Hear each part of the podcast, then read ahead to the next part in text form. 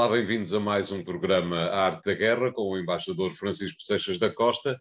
Eh, para começarmos, como desde há meio ano esta parte, por falarmos um pouco sobre a Ucrânia, eh, sobre a guerra da Ucrânia e da Rússia, eh, onde situações de conflito em que acusações mútuas de ataques e de outras questões que ninguém consegue perceber muito bem a quem devem ser atribuídas, não param de acontecer.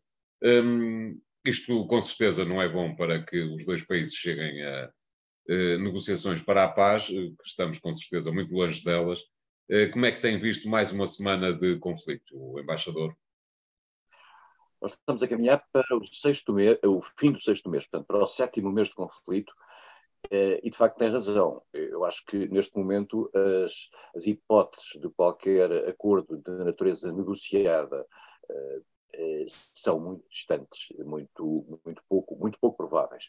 Uh, tendo em atenção essencialmente aquilo que temos vindo a assistir nos últimos tempos, que é um certo equilíbrio em termos de, de, expressão de forças por parte da Rússia e, e por parte da Ucrânia. No caso da, da Rússia, através de uma sedimentação da sua posição no terreno e aparentemente, segundo alguns especialistas militares, alguma progressão, ainda que muito ligeira, uh, quer na zona do, do, do, Donbass, e nós podemos ver agora aí pelo mapa mais ou menos, uh, e esse mapa, se, se os nossos uh, espectadores repararem bem, é um mapa que não evolui muito desde há várias, há várias semanas, o que significa que a Rússia não faz progressões de certa maneira marcantes eh, desde há várias semanas, o que poderá fazer é uma sustentação das posições no terreno, e que representam já qualquer coisa como um quarto do território da Ucrânia. Nós, olhando para esse, para esse mapa, verificamos eh, que, para além daquilo que já existia no, no Donbass, em parte de, das repúblicas Donetsk e Lugansk, eh, a Rússia avançou pelo sul, mas mantém essas posições mais ou menos estabilizadas. O caso da Ucrânia, a Ucrânia tem vindo a conseguir eh, utilização de material mais moderno, o que tem posto em causa eh, algumas, algumas zonas da Rússia, em particular, tem posto em causa o equilíbrio de uma zona que no início parecia intocada pela guerra, que era a Crimeia. E a Ucrânia tem conseguido, aparentemente por ações de sabotagem, e, e intervir e atuar eh, por detrás das linhas de defesa russas, o que cria uma certa instabilidade, até do ponto de vista psicológico, relativamente à capacidade de um exército como o russo de levar a cabo esta ação. É, é verdade que a Rússia deve ter apanhado, digamos, uma grande surpresa com aquilo que foi o decorrer desta guerra, porque ela não correu visivelmente como, como, ela estava a prever. Ao final destes seis meses, a Rússia no início pensava que podia ter uma espécie de debacle, uma espécie de quebra do regime, isso não aconteceu, e pelo contrário, os ucranianos demonstraram uma, uma vontade de lutar eh, e o mundo ocidental também demonstrou uma, uma capacidade de se unir no apoio a essa luta que muitos não previam eh, como possível. Depois há este fenómeno que aconteceu uh, há dias, há poucos dias, que foi uh, o assassinato no meio de Moscovo uh, da filha de um ideólogo, digamos, do imperialismo russo, para utilizar uma, uma, uma expressão relativamente fácil. Aparentemente, a senhora terá sido morta por engano, seria sido o pai que estava no outro carro ao lado o, o alvo, mas isso significa qualquer coisa e significa essencialmente que uh, há uma guerra que já está para além das trincheiras. E está, portanto, a processar-se já em terrenos complicados e nós não temos informação nenhuma sobre isso e, provavelmente nunca a teremos durante muito tempo. Uh, se de facto se tratou de uma ação ucraniana organizada em Moscou contra um filósofo do imperialismo russo, isso significa uma grande audácia, de certa maneira, uma certa capacidade de atuação eh, num terreno que deve estar, sob o ponto de vista securitário, eh, muito, eh, muito tenso. Eh, mas. E a falência dos serviços secretos, a falência, entre aspas, evidentemente, eh, mas uma grave derrota para os serviços secretos eh, russos. Sim, em princípio, embora, António, este tipo de, de, este tipo de atentados seja muito difícil de evitar uh, quando as pessoas estão, digamos, disponíveis para se arriscar. Uh, normalmente, quando as pessoas não estão disponíveis para, para arriscarem qualquer coisa, os atentados são difíceis. Mas quando as pessoas estão dispostas a arriscarem qualquer coisa, uh, já, já vimos isso no, no, no, passado em várias, em várias circunstâncias. Um deles, aliás, deu, deu origem à Primeira Guerra Mundial. Uh, portanto, este atentado é uma coisa que, é, que, que, que era vulgar acontecer em alguns, em alguns pontos da Rússia no passado, prova também que estamos numa sociedade, digamos, com um grau de violência muito grande. Eh, agora, a dúvida que se coloca, e nós estamos a gravar este programa na terça-feira e só vai para o ar na quinta-feira, é saber se, entretanto, eh, e tendo em conta que é o Dia Nacional da Ucrânia, se, entretanto, a Rússia vai fazer alguma forma de retaliação. Convém também, de qualquer maneira, dizer uma, uma coisa muito curiosa, se, gente, se assim se pode dizer, mas mais para um observador exterior. Este, este, o filósofo que era o alvo e cuja filha acabou por ser a vítima deste atentado, é um filósofo de extrema-direita que defende uma teoria de imperialismo russo, um imperialismo que, aliás, não, não, aparentemente, segundo os especialistas, não abrange o Ocidente, tem a ver apenas com as zonas da, da antiga União Soviética e do prolongamento até a uma certa aliança com a China. É, mas estamos aqui a ver, essencialmente, o nascimento, o renascimento daquilo que foi sempre a grande tragédia da Europa e já veremos no, no, no, nosso capítulo de conversa seguinte outro, outro exemplo disso, que é a questão do nacionalismo. Uma coisa, as pessoas fazem às vezes confusão entre o nacionalismo e o patriotismo.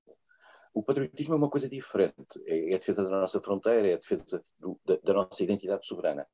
O, o nacionalismo é a defesa de uma nação baseada numa dimensão de natureza étnica.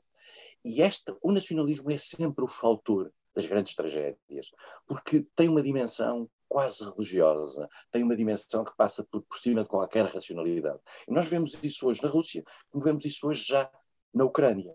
Há um nacionalismo ucraniano em crescendo, que já existia do passado, uh, e que agora foi reativado com esta guerra.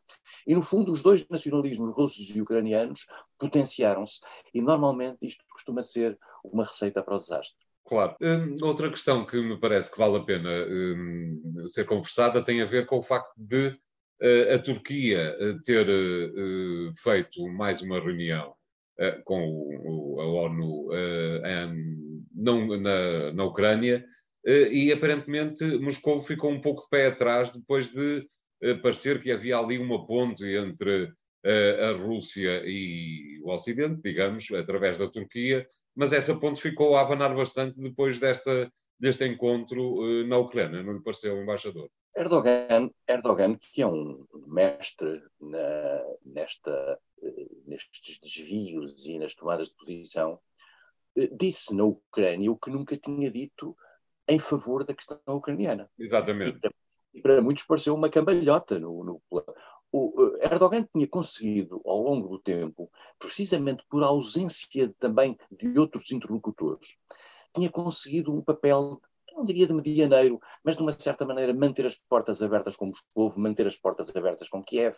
Eh, como nós sabemos, a Turquia nunca reconheceu a ocupação da Crimeia a, a, a, Turquia fornecia drones, eh, aliás, contra a vontade russa, à, à, à Ucrânia, que foram altamente negativos, lesivos de, para os russos numa certa altura.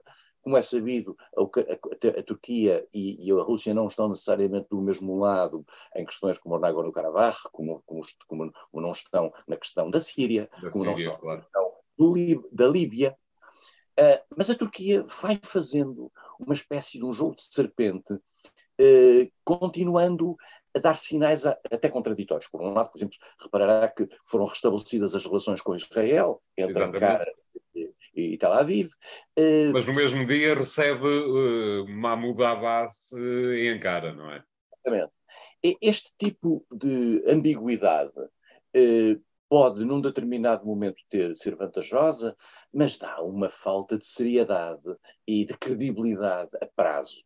Uh, Dá a ideia que Erdogan está a tentar jogar a todo custo aquilo que são as suas cartadas, tendo em atenção, como volto a dizer, a falta de outros interlocutores.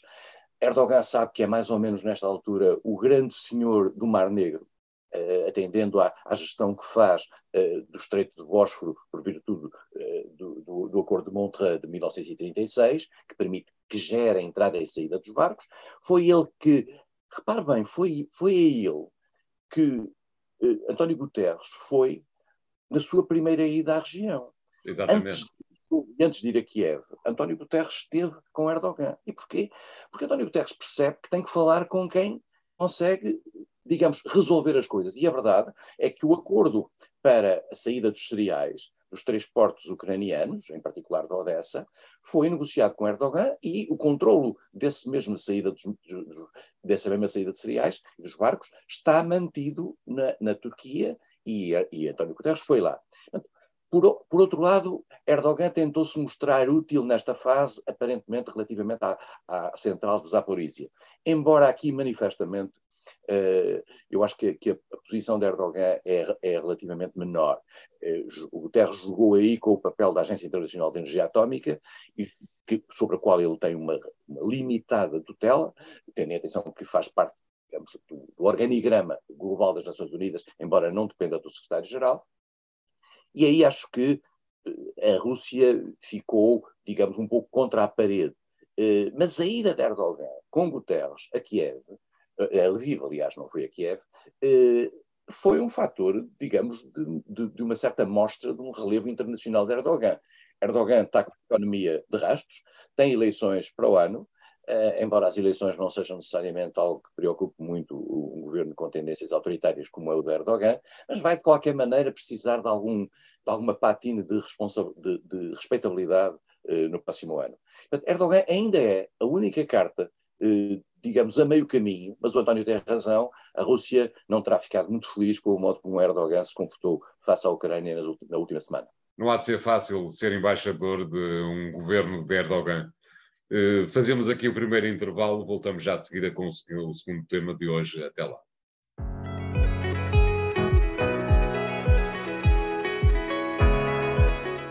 Bem-vindos à segunda parte de A Arte da Guerra, desta vez para descermos um pouco no mapa e irmos até aos Balcãs. Já falámos eh, en passant dos Balcãs hoje, quando eh, o embaixador se referiu eh, ao início eh, da Primeira Guerra Mundial, depois de um atentado exatamente em Sarajevo, se não estou em erro. neste momento, Sérvia e Kosovo, recordo que o Kosovo decretou a sua própria independência em 2008, não foi da Sérvia, não foi reconhecida pela Sérvia. Eh, de então para cá eh, tem havido uma enorme quantidade de esforços para que os dois países se entendam. Inclusivamente, pareceu estar muito perto disso a administração eh, Donald Trump, que conseguiu que Sérvia e Kosovo assinassem um acordo já na fase final da administração Trump. A verdade é que, de há três, quatro meses a esta parte, tudo parece ter voltado para trás e os dois países chegaram a estar, dizem alguns comentadores, eh, perto de pegarem em armas eh, um com o outro. Como é que hum, tem visto mais, este, mais esta tensão eh, numa região do mundo que há um século não se consegue entender? Se nós pensarmos no início da guerra da Ucrânia, lembrar-se-á, lembrar-se-á quem nos está a ouvir, eh, que os russos falavam muito da situação de uma de, uma, de, de populações russas e russófilas e russófonas que viviam no leste da Ucrânia e que estavam ameaçadas eh, pelo governo de Kiev eh, de, ser, de ser assassinadas. E a Rússia, inclusivamente, eh, antes da invasão, até trouxe, levou parte dessa população, mulheres e crianças, para Rostov, eh, no seu próprio território.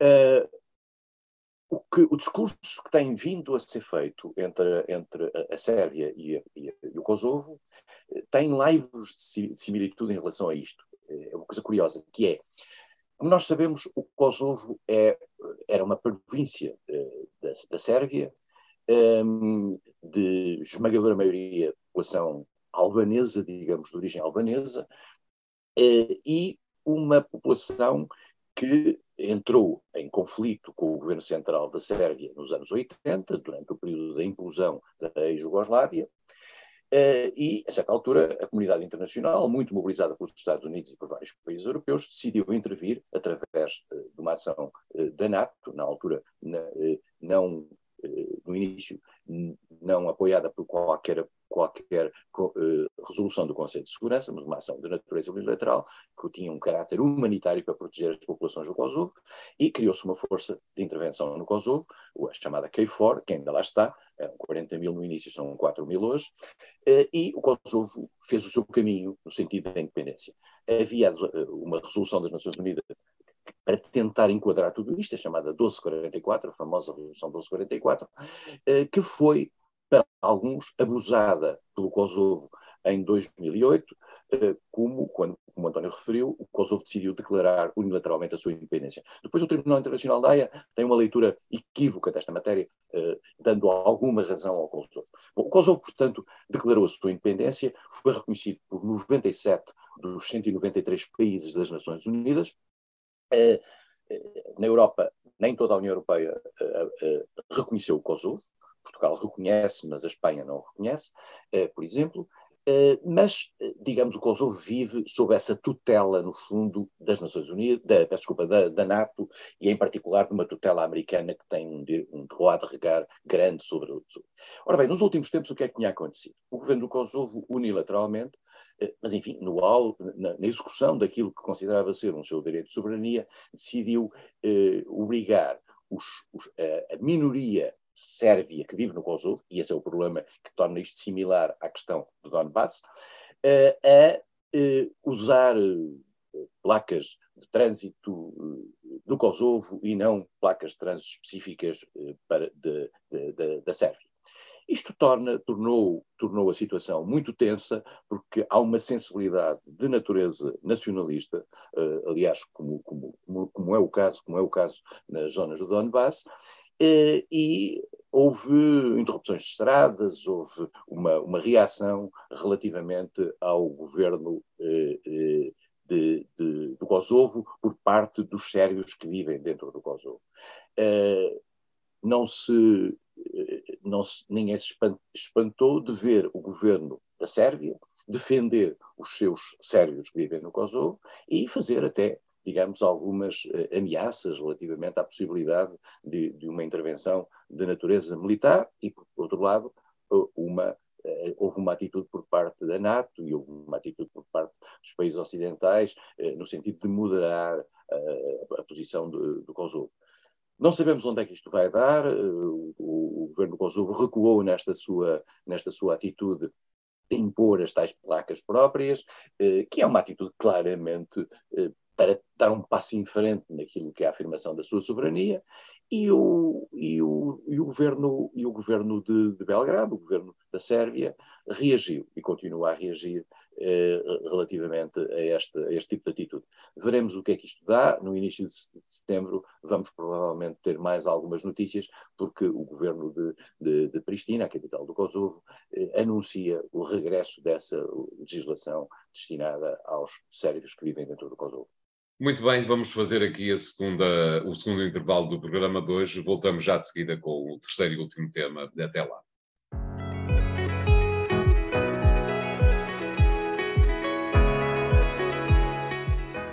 Bem-vindos à terceira parte da Arte da Guerra, desta vez, eh, e recordando a quem nos vê ou ouve que estamos a gravar este programa na terça-feira eh, para falarmos um pouco sobre as eleições em Angola e as perspectivas que, uh, na ótica do embaixador Seixas da Costa, uh, estão em cima da mesa neste país africano. Como é que tem observado as andanças em Angola, nomeadamente aquilo que parece ser as pegas, a tensão cada vez maior entre a UNITA e o MPLA? António, eu como vivi em Angola nos tempos em que a tensão entre a UNITA e o MPLA se resolvia à bomba, Exato. digo, olho para este, e vivi quatro anos assim, com recolher obrigatório em Luanda e com Luanda cercada uh, e com uma tensão muito forte, eu olho para este período, apesar de tudo, com alguma esperança. Uh, e, independentemente daquilo que tem sido até alguma violência verbal uh, que houve nos últimos tempos, há uma realidade que nós não podemos desconhecer. Eh, hoje não há, só há um exército em Angola, hoje não há, eh, digamos, uma força, militar, uma força política militarizada como era a UNITA. Eh, isso acabou. Hoje a UNITA é um partido político, e é um partido político de natureza diferente, é, temos que perceber que a guerra civil acabou em 2002, passaram 20 anos, há gente que já nasceu, muita gente que já nasceu depois do fim da guerra civil, e há gente que eh, já tem 20 e tal anos e que já praticamente não sentiu o final da guerra civil no tempo em que Savimbi estava acossado eh, até ser morto em 2002. E, portanto, eh, o processo de transição é um processo eu de algum sucesso no plano, no plano objetivo da gestão de um Estado, mas é um processo que nós não vale a pena ter, termos aqui uma dupla linguagem. O, o MPLA domina o Estado angolano desde 1975, eh, dominou durante 27 anos em, numa guerra civil que, que, que, chegou a estar em momentos complicados para os próprios angolanos, eh, apoiada por forças estrangeiras, pela, pela UNITA, pela, desculpa, pelos cubanos, eh, por, por, por ajuda soviética na altura, etc. E essa guerra foi uma guerra longa porque também Angola foi também uma, uma das últimas trincheiras da Guerra Fria. Exatamente. Uh, Portugal aí tem uma intervenção com os acordos de Bicesse, às vezes não se dá suficiente valia àquilo que foi essa tentativa de fazer uma ponte entre os Estados Unidos, por um lado, e a, e a Rússia, uh, a União Soviética, a Rússia por outro, na, na altura, em, em, em transição, uh, e houve, de facto, um esforço num sentido de uma normalização do regime. Mas nós temos, e nós temos que comparar uma coisa, eu sei que isto não é muito agradável para muita gente, mas eh, nós temos que comparar o regime angolano com os outros regimes africanos e não necessariamente com os regimes europeus ou os regimes de democracias consolidadas. O que não significa que isso isente o governo angolano e o Estado angolano de, de, de, críticas relativamente ao modo, por exemplo, como são geridos os meios de comunicação social, ao modo como são, por vezes, reprimidas manifestações da sociedade civil eh, que, não, que não têm um caráter de natureza subversivo, mas apenas um afloramento de mal-estar, etc. Há, um, há, uma evolução nesse aspecto. E, e é verdade, eh, este, este, este, eh, esta, eh, esta situação que estamos a atravessar é uma situação de eleições em que também aparece no meio a questão do, do funeral de José Eduardo dos Santos. Nós temos que perceber que José Eduardo dos Santos tem um papel importante nesta matéria, um papel de alguém que faz a transição da guerra para a paz, Uh, e depois tem um, há um período de, de grande bem-estar em Angola que ele tutela, no fundo, que é o período imediatamente, imediatamente uh, uh, após a obtenção da paz, durante 15, cerca de 15 anos, com questões de corrupção, com questões de, de acaparação de bens, de bens públicos por parte de uma, de uma nova burguesia, tudo isso é verdade. Agora, nós temos que perceber que, apesar de tudo, uh, nenhum líder político de oposição foi morto em Angola nos últimos 20 e tal anos. Quer dizer, temos que, se compararmos isto com outros Estados africanos, a situação é muito diferente. Se compararmos isto com os Estados democráticos uh, europeus, obviamente também é muito diferente pelo outro lado. E, portanto, estamos aqui num processo de transição. A grande questão está em saber se este processo de transição, e como digo, estamos a gravar isto na terça-feira, não sabemos o que é que se vai passar no dia das eleições, se faz, independentemente de algum, haver algum ruído de ruas se faz com alguma naturalidade ou não. Uh, os sinais, na altura em que estamos a gravar, apontam no sentido que será difícil o MPLA perder as eleições. E em Angola, um, uh, na Constituição angolana, tem uma, tem uma, uma, uma previsão eh, interessantíssima que é Uh, são as listas eleitorais, é o, número um das listas ao Parlamento quem vai para presidente. Quer dizer, não há uma eleição para presidente, há uma eleição para deputados e o número um é o presidente. E, portanto, tudo indica que o MPLA vai ter a maioria, e, portanto, tudo indica que, que o João Lourenço continuará presidente.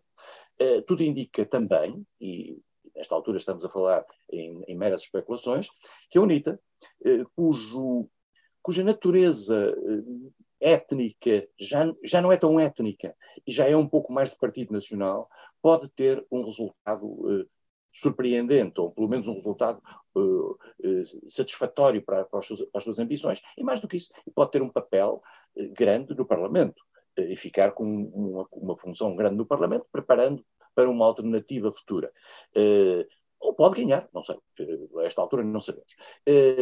mas é verdade que ainda há muito a, evoluir em Angola no sentido da democratização do Estado, e isto tem muito a ver com a circunstância que eu referi, de que desde 75 que o Estado angolano é dominado por um único partido uh, e não tendo havido, embora uma, a abertura ao multipartidarismo, esse multipartidarismo que teve algumas expressões em embaixadas que foram dadas a, a antigos militantes da UNITA ou da FNLA, alguns cargos, nomeadamente de natureza provincial, que foram dados a, a, a, figuras também da oposição, mas de qualquer forma isso não significou uma partilha de poder. Claro, portanto, a, a, pergunta, peço desculpa por interromper, a pergunta é quase será que Angola está preparada para ter um MPLA minoritário? Pois não sei, provavelmente não. O MPLA hoje faz parte, digamos, eh, da sociedade angolana de uma forma do topo à base. Uh, e muita gente é militante do MPLA. Uh, alguém dizia, numa ironia aqui há tempos, que é tanta gente militante do MPLA que já quase não vale a pena ser militante do MPLA. Quer dizer, mas o, o seguinte é que, às vezes, durante algum tempo no passado, deu-se conta que não ser militante do MPLA era complicado. Mas há uma abertura na sociedade angolana. Uh, há uma abertura, e João Lourenço fez também fez essa abertura, e mais do que isso, João Lourenço fez essa abertura numa transição curiosa, que foi a transição do José Eduardo dos Santos, com cuja família, como é sabido, João Lourenço teve algumas acrochagens. E chegou-se a esta situação de grande ironia. Aí sim, não podemos deixar de, de, de evitar dizer isto. A grande ironia é que, com a chegada uh, do cadáver de José Eduardo dos Santos e com o funeral nacional que vai ter lugar no dia 28 de José Eduardo dos Santos, e que, a confirmar esta vitória do MPLA, será um funeral que será uma espécie de consagração e legitimação do próprio regime, nós vamos ter, por um lado, os críticos de José Eduardo dos Santos, como era grande parte da estrutura que estava ligada a João Lourenço, a receber o antigo presidente, e a própria UNITA, a criar uma imagem dizendo que foi maltratado o corpo de José Eduardo Santos quando chegou e que agora, quando José Eduardo Santos era o inimigo número um da UNITA, portanto José Eduardo Santos acabará por ter uma espécie de funeral retórico nacional unânime. E portanto, digamos, o futuro poder, poderá dar ao seu, ao, seu, ao seu túmulo um pouco a ideia do pai da pátria que já Agostinho Neto tinha relativamente, quando morreu, eh, a partir do momento em que morreu em 1979. E, portanto, eh, Será que isto é um fator de união de Angola, que no fundo José Eduardo Santos acabará por funcionar como um fator de união dos vários pontos de Angola? Enfim, não sabemos. Uh, o, que, o, que, francamente seria desejável, por, por, todas as razões e em particular futuro de Angola, é que a situação pós-eleitoral se processasse uh, em paz, em serenidade, uh, e, que tendencialmente Angola caminhasse para um pluripartidarismo com possibilidades de alternância futura de poder. Eh, uma última pergunta de, de resposta rápida, embaixador. Hum, é preciso recordar que João Lourenço foi, de alguma forma, eh, uma escolha, creio eu, de José Eduardo Santos. Eh, mas João Lourenço acabou por ser, vou usar esta palavra em grande exagero, o carrasco do regime de Eduardo Santos. O que é que aconteceu na sua ótica ali? uma distração, eh, um equívoco do José Eduardo Santos, ou, eh, vou usar outro termo impróprio, ou uma traição de, de eh, João Lourenço ao legado de José Eduardo Santos? em África, normalmente, os antigos presidentes ou estão fora ou estão mortos. Exato. Em Angola, isso não aconteceu. Em Angola, José Eduardo Santos continuou a viver em Angola, a sua família foi objeto eh, de algumas perseguições de natureza judicial por razões que aparentemente estão fundamentadas eh, na, em, em, questões de desvio de fundos, etc., como é o caso de Isabel dos Santos, eh, e, e, do próprio filho de José Eduardo Santos, que era, digamos, o gestor do, do chamado Fundo Soberano de Angola e que aparentemente estava eh, envolvido em algumas irregularidades. Eh, depois há a história de Xizé, que é um pouco diferente. Um, mas, na realidade, José Eduardo Santos manteve todo digamos, o aparato simbólico do poder, uh, do poder, mesmo nessa circunstância em que a sua família teve alguns problemas. E, portanto, claro. até ao fim, até ao fim, José Eduardo Santos foi bem tratado pelo regime. Uh, só não foi bem tratado naquilo que eram os aspectos da natureza judicial que estavam ligados. Mas ele próprio nunca teve nenhum problema, vale a pena dizê-lo, e, claro. e, até foi, de certa maneira, apoiado na fase final, na, na fase final da vida. E, portanto, uh, mas é evidente que o poder em África, para já, é normalmente unipessoal. E, e, portanto, e o poder nunca se agradece. Quer dizer, o poder, o poder desapareceu de mão de Eduardo Santos para João Lourenço, aparentemente com a bênção de Eduardo Santos, que fez uma escolha, que aí também há um problema, fez uma escolha entre os vários setores que se podiam eh, apresentar como seus, como seus sucessores. Escolheu João Lourenço, que tem uma vantagem em tudo isto, é que João Lourenço foi antigo Ministro da Defesa. Uh, e as Forças Armadas que, de que não se ouve falar muito em Angola, e ainda bem. O que é uma boa notícia, claro. Quando não se ouve falar muito de Forças Armadas num país africano, isso é uma extraordinária boa notícia. ou latino-americano também já agora, é uma, é uma boa notícia. Uh, e, portanto, de certa maneira, João Lourenço fez esta transição, talvez não tenha aberto o regime tanto quanto uh, as forças da oposição gostariam, em particular, para poderem ter possibilidades de fazer alternância. Mas claro. os governos também, o, o, poder tem uma grande uh, tendência para se firmar e, e digamos, uh, não tem, normalmente não abre expressão à sua própria derrota. Claro. Uh, muito bem, obrigado, embaixador. O programa Arte da Guerra fica por aqui hoje. Pode acompanhar os temas que aqui foram conversados nas, no podcast e nos vídeos que encontrará no site e nas redes sociais do Jornal Económico. Até para a semana. Obrigado.